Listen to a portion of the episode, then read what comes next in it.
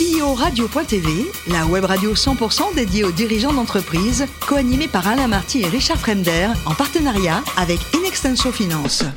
Bonjour à toutes et à tous, bienvenue à bord de CEO Radio. Vous êtes plus de 38 000 dirigeants d'entreprise abonnés à nos podcasts et merci de réagir également sur les réseaux sociaux. À mes côtés, pour co-animer cette émission, Cécile Aboulian, directrice Capital Market d'Inexenso Finance. Bonjour Cécile. Bonjour Alain. Aujourd'hui, on a le plaisir d'accueillir Grégory Escure, qui est le directeur de Cocoon. Bonjour Grégory. Bonjour à vous deux. Alors racontez-nous, vous êtes né en 1979 à Paris, études de droit doublées d'une école de commerce, et à 18 ans, vous avez créé une première boîte, là, vous faisiez danser les gens? Alors même avant, parce que c'était plutôt au lycée que j'ai commencé à faire euh, danser euh, les copains. Mais c'était quoi? C'était vous étiez DJ, vous organisez des ah super non, moi, soirées? J'organisais, j'organisais, je faisais le RP. euh, Vous l'avez vu votre bac quand même ou pas? Oui, oui, je l'ai vu. vous connaissez pas mon père Ah, Ça j'imagine. Alors après, vous avez créé euh, euh, Basilic, c'est ça? Tout à fait, qui s'appelait euh, Basic Production à l'époque, Ouais, c'était quoi? Qui était une société qui produisait des clips euh, musicaux et des vidéos d'art contemporain. Ouais. Donc une activité qui était euh, très stimulante intellectuellement, mais assez peu rémunératrice. Ça peut arriver dans la vie. Et du coup, euh, autour de 2008-2009, j'ai fait un peu un pivot pour aller vers euh, les marques. Euh, et ça s'est transformé en une sorte de production euh, corporate avant de devenir une petite agence. Une agence, quoi. Vous, êtes, euh, vous avez également organisé des, des festivals de la musique, ça? Oui, alors ça c'est encore autre chose. J'ai Ouais. fait des, oui, j'ai à une époque, je me suis dit bon, les gens qui vieillissent un peu, Vous avez quel âge, Grégory bah, je vais avoir 44. Ou ça va, vous n'êtes pas encore trop vieux. Hein. Pas encore, mais je pense que sur le marché des festivals, effectivement, il y avait des gens qui voulaient continuer à faire la fête, mais qui avaient plus les mêmes attentes que lorsqu'ils avaient 18 ans. Donc, on a créé une offre en marge de grands événements artistiques internationaux, notamment à Venise, Arles, etc. Pour cette. Et la boîte existe toujours, hein. vous êtes euh, actionnaire ou... Je suis actionnaire, mais je suis complètement retiré de la de la partie opérationnelle. Alors racontez-nous donc Cocoon, c'était en 2019, c'est ça? Tout à fait, c'était en 2018 même. Ouais. Euh, c'est une, une société qui a une gestation compliquée avec un, un lancement qui a, été, qui a été un vrai échec, Pourquoi? Qui n'a pas du tout marché. Je pense une proposition de valeur qui était qui manquait de radicalité. Euh, on était deux associés qui avions deux visions euh, un peu. Vous n'étiez pas 50-50 quand même. On était on était à 50-50 sur le capital, mais pas sur les droits de vote. Mais bon, dans, la, dans les faits, au Avec le les reculs, c'est pourri comme statut, non? 50-50 et surtout avec un pote, c'est quand même le Hop. béabat de ce qu'il faut pas faire, non? Avec le recul, le truc que j'ai le plus mal fait dans ma vie professionnelle, c'est m'associer. Donc, euh, je, j'ai fait à peu près toutes les, toutes les erreurs possibles. Celle-là en fait partie. C'est quoi le, le concept de votre société et les services que vous proposez? Alors aujourd'hui, c'est un club euh, qui permet à ses membres et euh, à ses entreprises clientes d'organiser des repas euh, avec des chefs étoilés, soit euh, au domicile de nos membres, soit dans leurs entreprises, ou alors dans les, dans les lieux qui sont logés dans une sorte de Airbnb qui nous appartient. Les lieux, donc on peut le faire à la maison, mais si on veut, je sais pas, une super terrasse vue sur, sur la, Tour Eiffel, et qu'on n'a pas encore la chance d'avoir un appartement ou une maison, ce qui donne sur la Tour Eiffel, euh, vous allez louer quelque chose, c'est ça? Vous allez organiser le... le- Techniquement, c'est les membres ou les entreprises qui louent. C'est-à-dire, c'est vraiment un Airbnb euh, comme un, comme Airbnb qui permet de louer des lieux exceptionnels, effectivement, avec terrasse. Et vous avez référencé tous ces lieux? Exactement, on en a 50 à Paris. Ça appartient majoritairement à des personnes euh, privées Ouais. euh, qui euh, soit sont expatriées, soit ont un mode de vie qui leur permet de mettre à disposition leur Mais appartement. qui louent habituellement leur maison, ou alors c'est vraiment l'exclusivité ah non, totale non, pour votre club c'est- exclusif, exclusif. C'est des, c'est des lieux qui sont extrêmement difficiles à obtenir sourcer. Ouais. Euh, Il y a un travail de conviction qui est considérable à faire. On a été accompagné par AXA pour la partie assurance, etc. Ouais, parce qu'imagine la, belle appartement vue sur Tour Eiffel, euh, s'il y a une petite troisième mi-temps Ouais. en termes de garçons, c'est pas terrible ça. Oui, non alors, ça, c'est pas trop notre clientèle. Et par ailleurs, on a systématiquement nos maîtres d'hôtel qui sont dans l'appartement, Et qui sont aussi bodyguards. mais qui sont là en fait pour euh, apporter une forme de cadre et de rigueur à l'expérience, Ouais. plus le chef, plus. Enfin, on a aujourd'hui, on n'a jamais eu de, de, de réels problèmes. Détérioration quoi. Mais c'est vrai qu'il y a des œuvres d'art, etc. Quoi. Ouais. Alors et justement les chefs, euh, c'est pas un peu faire des ménages là, de, de venir euh, dans un appartement pour faire la tambouille? Ah, ils seraient pas très heureux de l'entendre. C'est une question que je vous pose. Non, non, je pense que les chefs, en fait, le, le Covid a quand même beaucoup fragilisé euh, le business model des chefs. Euh, ils se sont rendus compte que leur, euh, le sacro-saint restaurant n'était pas insubmersible comme ils pouvaient le penser avant. Ils se sont rendus compte aussi que pendant le Covid, ils avaient rempli des barquettes, ce qui n'était pas forcément Oui, euh, l'objectif quand on devient chef.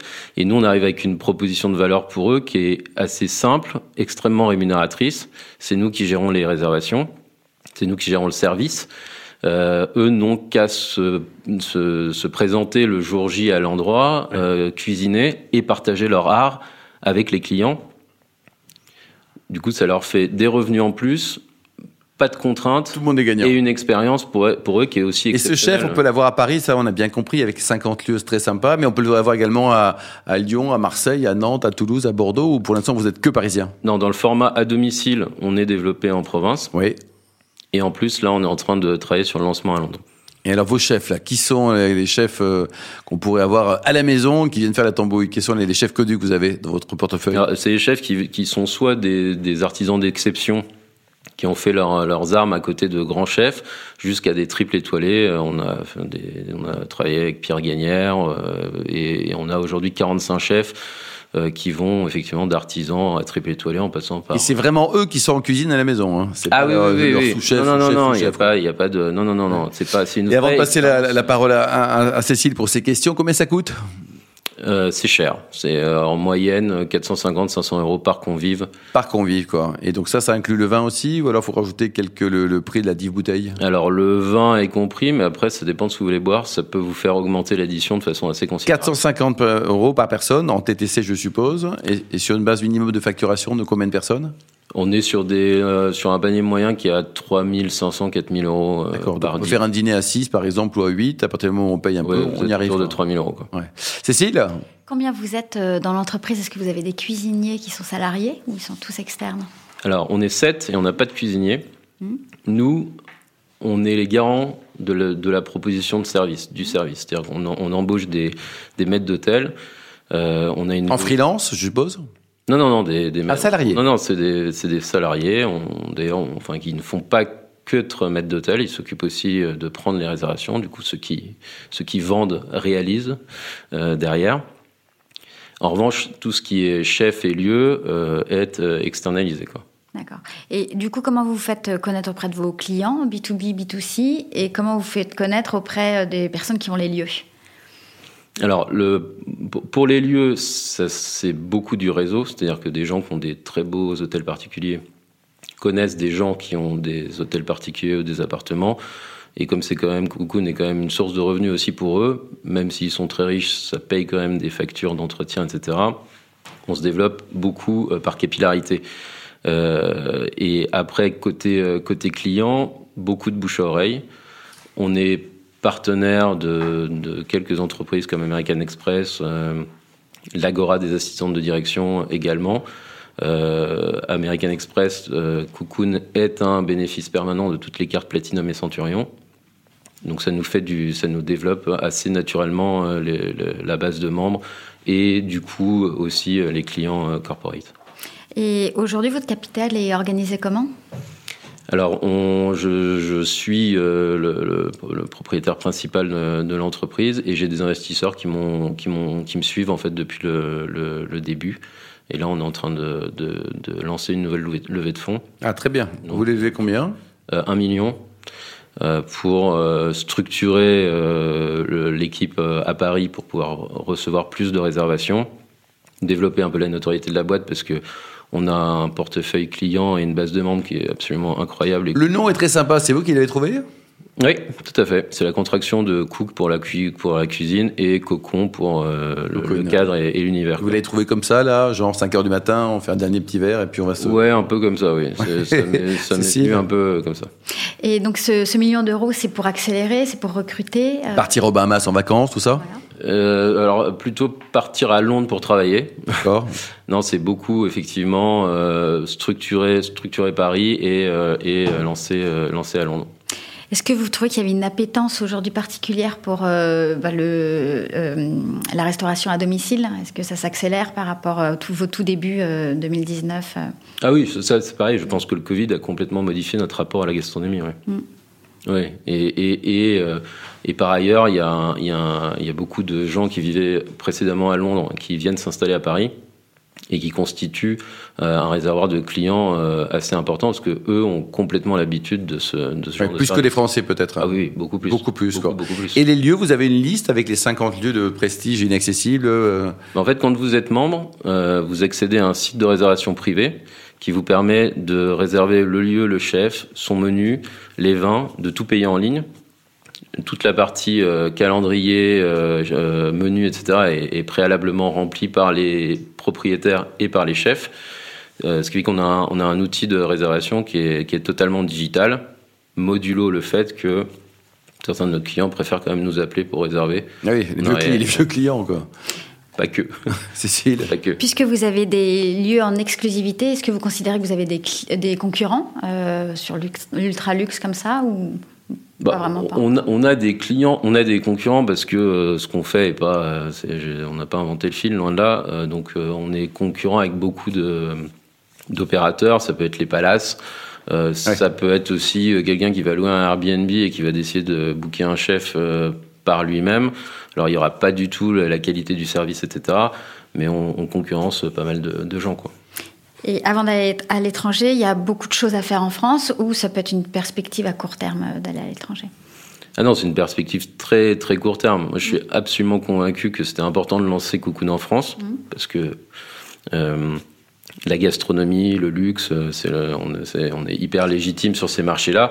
Après, je pense que le, marché français est loin d'être le marché le plus facile pour lancer ce type d'activité euh, luxe euh, avec, effectivement un coût par personne qui est extrêmement élevé. Quoi. Ce serait quel pays du coup? Ah, du coup, c'est Londres, Londres en premier. Ah, l'Angleterre, c'est d'où la référence à Londres Oui, c'est Londres, c'est Londres, où en plus on a des investisseurs, euh, des, des, des copains et pas mal de, de soutien. On a aussi, quoi travailler, quoi. C'est. Euh, alors, faites-nous rêver les deux trois lieux là sur Paris euh, qu'on peut inaccessibles, qu'on peut qu'on peut rencontrer et en tout cas utiliser grâce à vous? Alors, les deux trois lieux. Alors, pour commencer par celui que je préfère, il y a une maison à Abbesse qui qui appartient à une éditrice avec une terrasse paysagée euh, que, que, je trouve que, qui est un lieu qui est de loin euh, pas le, enfin qui est pas le plus moderne pas le plus design ah, il y a un, charme il y a un truc incroyable. On sent sa vie d'éditrice. Elle a vécu entre France entre la France et Pondichéry et c'est son univers. Et c'est grâce à vous qu'on peut privatiser ce lieu ah oui, oui, ça pour le coup, vous n'avez pas, pas d'autres solutions pour le pour l'avoir.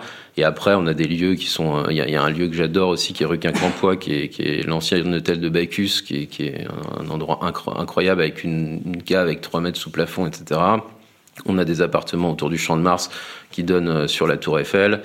Euh, là, on est en train de rentrer des lieux autour de la scène pour les JO de 2024. Euh, ah, là, vous avez cartonné, là. Hein euh, on, a pas mal de demandes. Passer à 4005 le dîner, parce que là, 450, c'est pas assez cher pour les JO. Que c'est... je pense qu'on fera pas de course à l'échalote, mais effectivement, il y aura une petite, une petite augmentation. Cécile, une dernière question peut-être pour Grégory? Oui, qu'est-ce qui fonctionne le mieux C'est le B2B ou le B2C C'est le B2B, on est à 83-17. 83% sur le, sur le B2B, 17% sur le sur le B2C, mais le B2C est en train de prendre de la place, parce que je pense que le, le temps que les particuliers euh, s'emparent de l'offre euh, et confiance, que même ceux qui sont membres, qui passent au, stade de la réservation, euh, c'est plus long, alors que les entreprises, les COMEX, les événements de marque, etc., c'est une tradition qui est, qui est déjà bien... Pour terminer, Grégory, les trois bonnes raisons de bosser avec vous?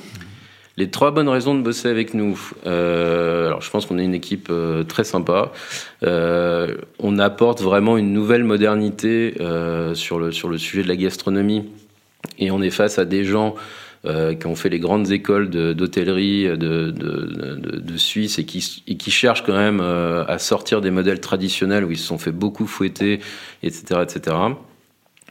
Euh, et la troisième raison, bah, c'est qu'on a une, une vision euh, internationale de notre, euh, de notre modèle et qu'il y a énormément, énormément de choses à faire. Tous les chefs parlent plusieurs langues, au minimum anglais, les chefs?